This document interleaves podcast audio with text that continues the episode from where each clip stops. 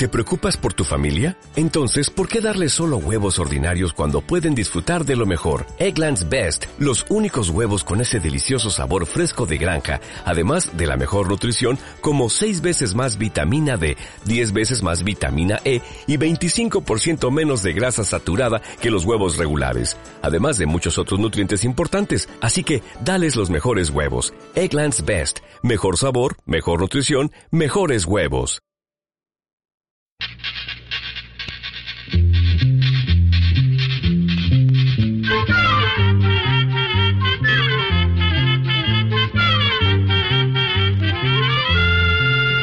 Llegó para todo, llegó la escuela, llegó la escuela, llegó por radio.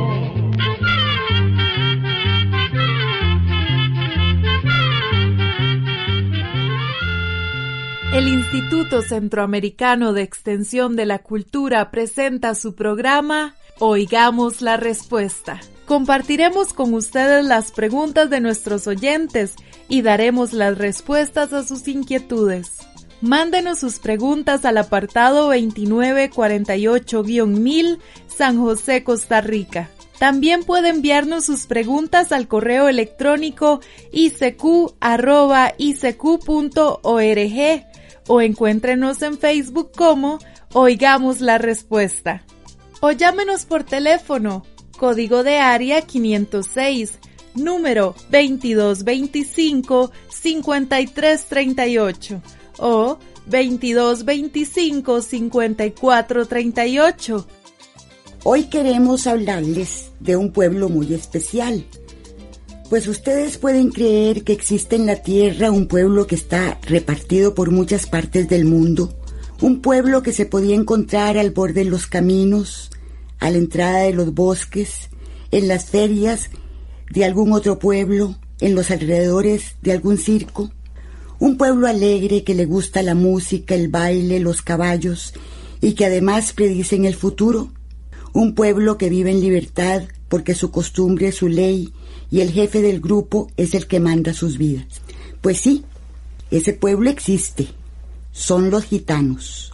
Bueno, gitanos les llamamos en los países donde se habla español, pero en algunos países europeos, donde se hablan otros idiomas, se les conoce con otros nombres. Por ejemplo, en Francia les llaman bohemios, en Inglaterra gypsies y en Italia cíngaros. Casi todos los pueblos se formaron cuando decidieron quedarse en un lugar fijo, cultivar la tierra y domesticar sus animales. Pero los gitanos no. Ellos prefirieron siempre viajar continuamente. Los gitanos vienen de la India y hace como 700 años esos grupos de personas se fueron alejando de ese país y llegaron al continente europeo. Se supo que venían de la India porque los que estudian esas cosas compararon el idioma hindú con el idioma de los gitanos, que se llama romaní, y encontraron que había muchas semejanzas entre esos dos lenguajes. Así, los investigadores tuvieron la primera información de quiénes eran esos trotamundos y cuál era su origen.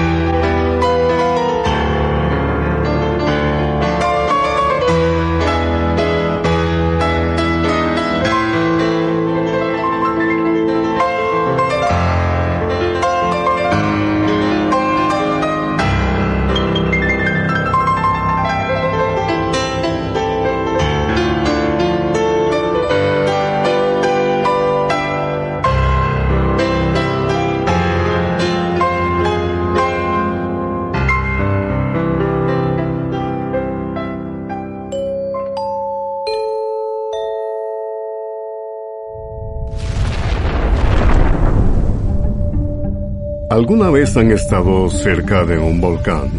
Estamos preparando un programa especial sobre nuestros volcanes en Centroamérica. Por eso les tenemos una invitación. Les invitamos cordialmente a que nos envíen un audio a nuestro WhatsApp de máximo de un minuto de duración contándonos sus experiencias con los volcanes. ¿Alguna historia? ¿Alguna leyenda? ¿O incluso haber estado muy cerca de una erupción? Para nosotros será un gusto escucharles. Quedan cordialmente invitadas e invitados entonces a que nos envíen sus audios contándonos sus experiencias con los volcanes. Recuerden, máximo un minuto de duración. Nuestro WhatsApp es código de área 506, número 84855453. Repetimos, Código de área 506, número 8485-5453. Y así, entre ustedes y nosotros, prepararemos este programa especial sobre los volcanes en nuestra querida Centroamérica. Seguiremos contándoles un poquito más del tema. Hoy se sabe que el estudio de este pueblo comenzó realmente hace como 500 años, cuando aparecieron en Europa los primeros grupos de gitanos. Primero se creía que venían de Egipto, por eso al principio se les llamó egiptianos y después gitanos. Pero fue en el siglo XX cuando se hicieron más estudios y se publicaron muchos libros. Se descubrió entonces que los gitanos no eran vagabundos y que su idioma no era raro y secreto, como se creía sino que en realidad era una lengua viva, como el español, el inglés y otros idiomas. Y como les contamos anteriormente, fue a través de ese estudio sobre la lengua gitana, llamada romaní, que se descubre que aquellos hombres, mujeres y niños venían de la lejana India. De esta forma, los estudiosos le siguieron la pista y descubrieron que los gitanos representaban un verdadero pueblo, pues a pesar de sus constantes viajes, han conservado sus costumbres, han defendido su libertad, su deseo de no apegarse a ninguna otra costumbre que no sea gitana, a que los demás pueblos los respeten como ellos son y que no les exijan ser diferentes. Los primeros gitanos que llegaron a Europa se ganaban la vida haciendo canastas y otras artesanías. Otros fabricaban herramientas, arreglaban ollas y otras cosas de metal. Otros eran domadores de osos y muchos trabajaron en circos, haciendo acrobacias y otros quehaceres, como maquillar a los caballos. La vida de los circos hasta el día de hoy les gusta mucho, porque viajan continuamente.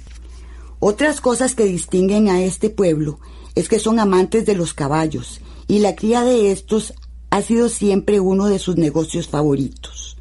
También como es un pueblo muy alegre, a los gitanos les gusta mucho la música. Algunos son grandes cantores y otros muy buenos bailarines. Otros tocan muy bien la guitarra y el violín. Dicen que nadie puede tocar el violín como un gitano. Y bueno, ni qué decir de las mujeres gitanas, que tienen fama de ser adivinadoras, pues son famosas leyendo las cartas de naipes, las manos y adivinando el futuro. De esta forma, a través de sus viajes en caravanas, los gitanos han enriquecido las artes de la música y de la danza. Para contarles un ejemplo, en Andalucía, una región de España, es donde nació el flamenco. Son unos bailes y cantos que se acompañan con guitarra, llevando el ritmo también con las manos haciendo palmadas.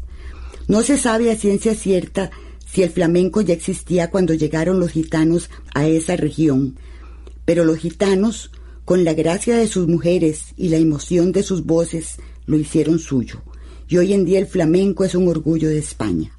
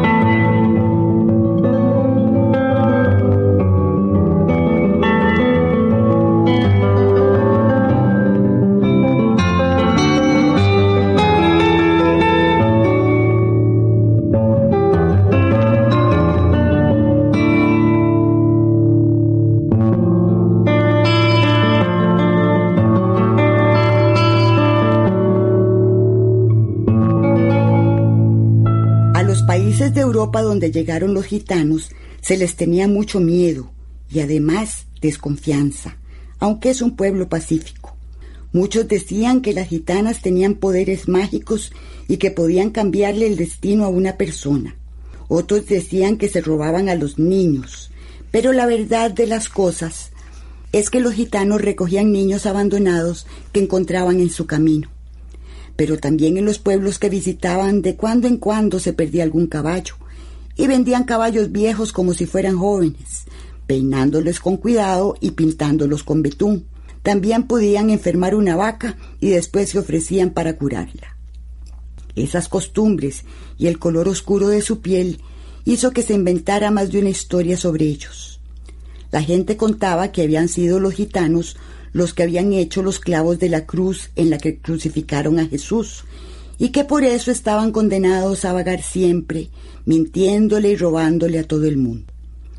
En algunos países como Alemania, Inglaterra y Francia los expulsaron porque no respetaban sus leyes. Entonces muchos gitanos se fueron a España, un país que les gustó mucho para andar de un pueblo a otro. Pero allí también tuvieron problemas. En España hicieron leyes que les prohibían algunas de sus costumbres. Les impedían viajar dentro del país y además no podían tener caballos.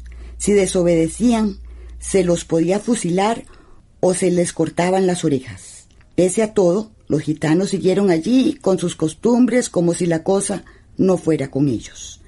Después de llegar a Europa, algunos grupos de gitanos cogieron barcos para llegar a América y Australia. Por lo general, su vida diaria era muy simple.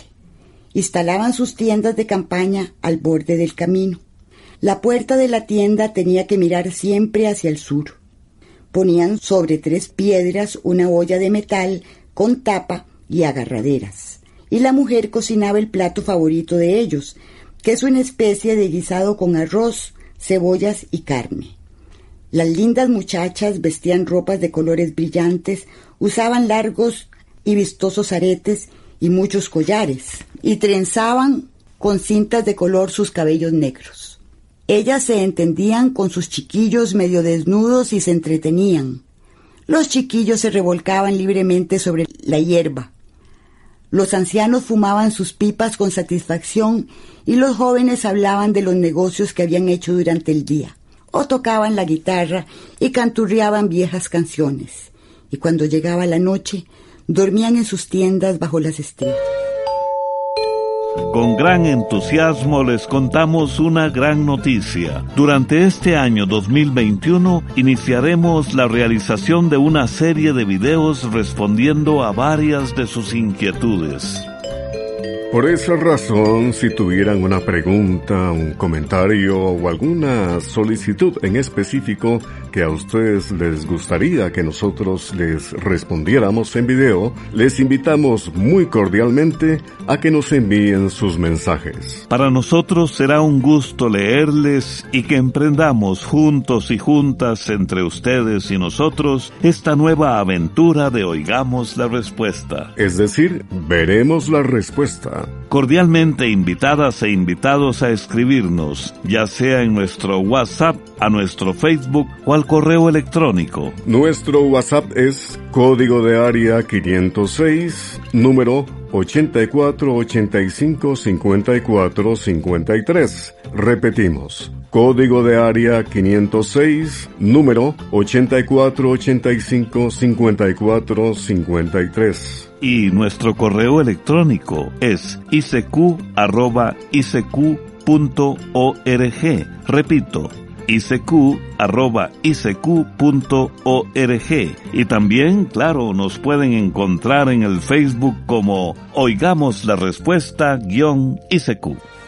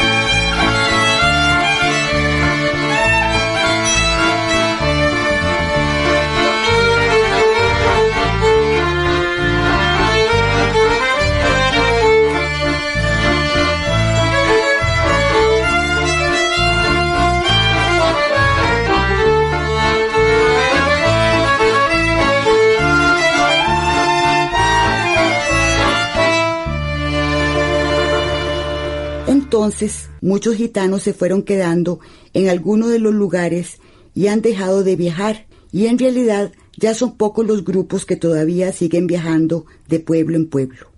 Además, como ya el negocio de los caballos no les representa ganancia, muchos se han dedicado al comercio de automóviles. Hablando de sus costumbres, en realidad conocemos poco de ellas, pues los gitanos son muy reservados y no les gusta que alguien que no es gitano se entrometa en sus tradiciones. Sin embargo, hay algunas que sí conocemos y se las vamos a contar. Por ejemplo, cada grupo de gitanos no reconoce más autoridad que su jefe, que es elegido por su inteligencia, su fuerza y su espíritu de justicia. Casi siempre se trata de un hombre de cierta edad.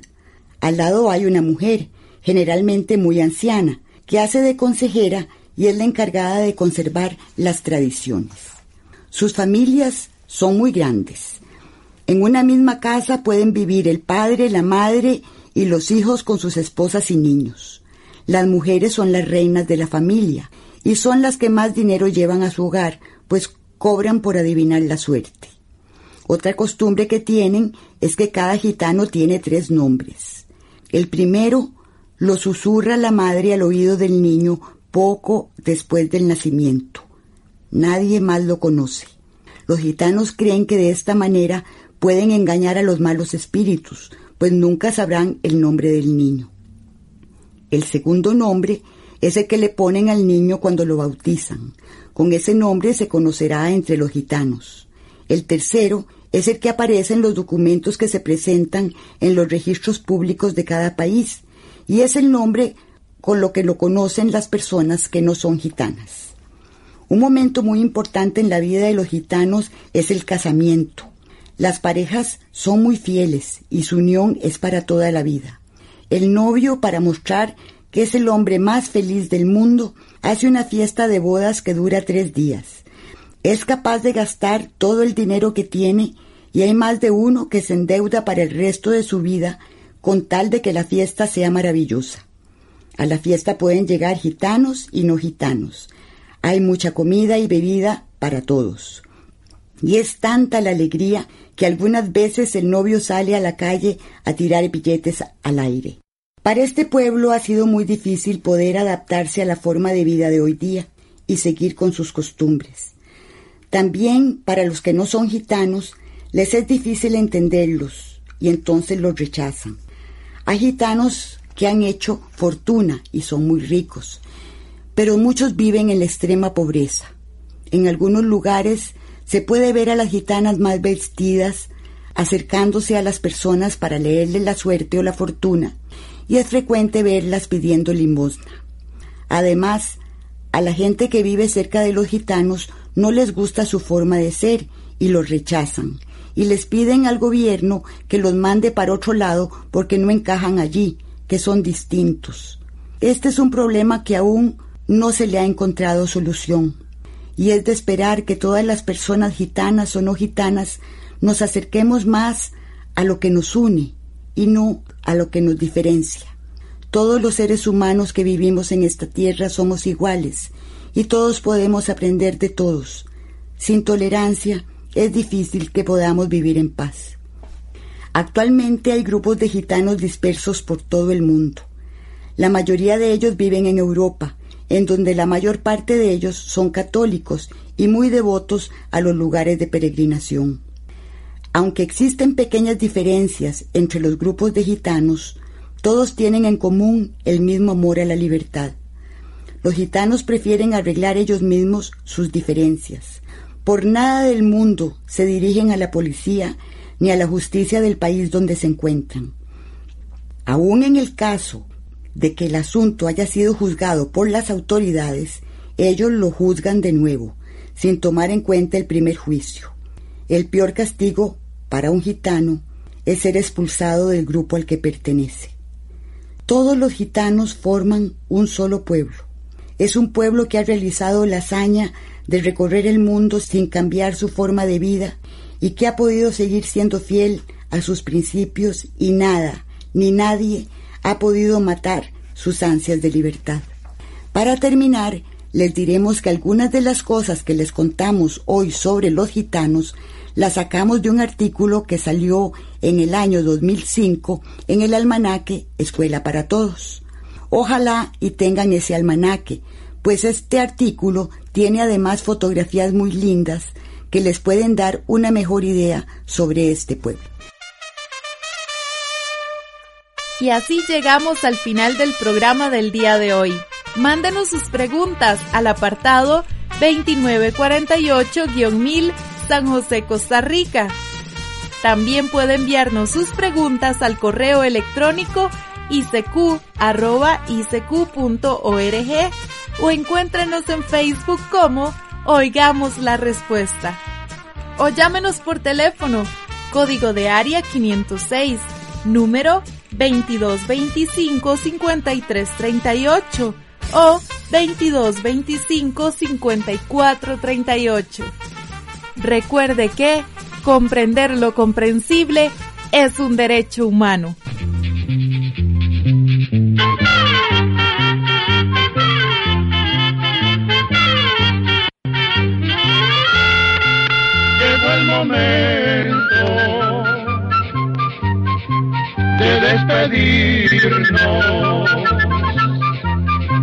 Se va a la escuela, se va cantando